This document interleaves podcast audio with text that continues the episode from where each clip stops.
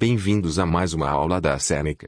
Lembrando que todo o nosso conteúdo está disponível gratuitamente no www.senecaja.com. Acessem.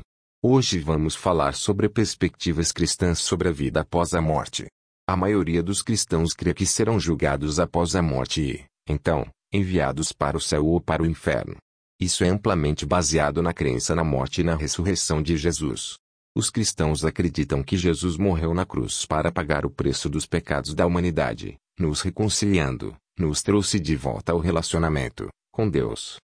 Eles dizem que a ressurreição foi Jesus derrotando a morte, e isso demonstra que nós também poderíamos desfrutar da vida após a morte. Em 1 Coríntios 15, São Paulo usa a ressurreição de Jesus como prova de que os mortos serão ressuscitados.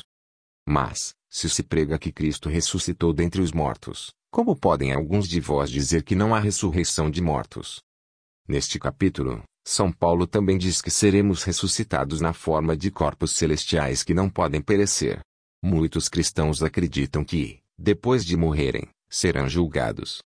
Alguns creem que isso acontece assim que morrermos, enquanto outros acreditam que haverá um dia do julgamento, quando todos serão julgados. Os cristãos acreditam que aqueles que creem em Jesus e tentam viver moralmente irão para o céu. Mas aqueles que rejeitaram os ensinamentos cristãos irão para o inferno.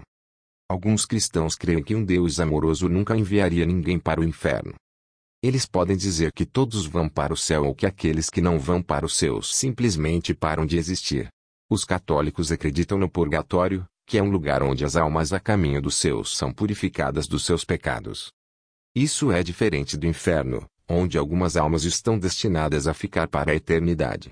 Veja a seguinte citação: Todos os que morrem na graça e na amizade de Deus, mas ainda imperfeitamente purificados, têm a certeza da sua salvação eterna, mas depois da morte passam pela purificação.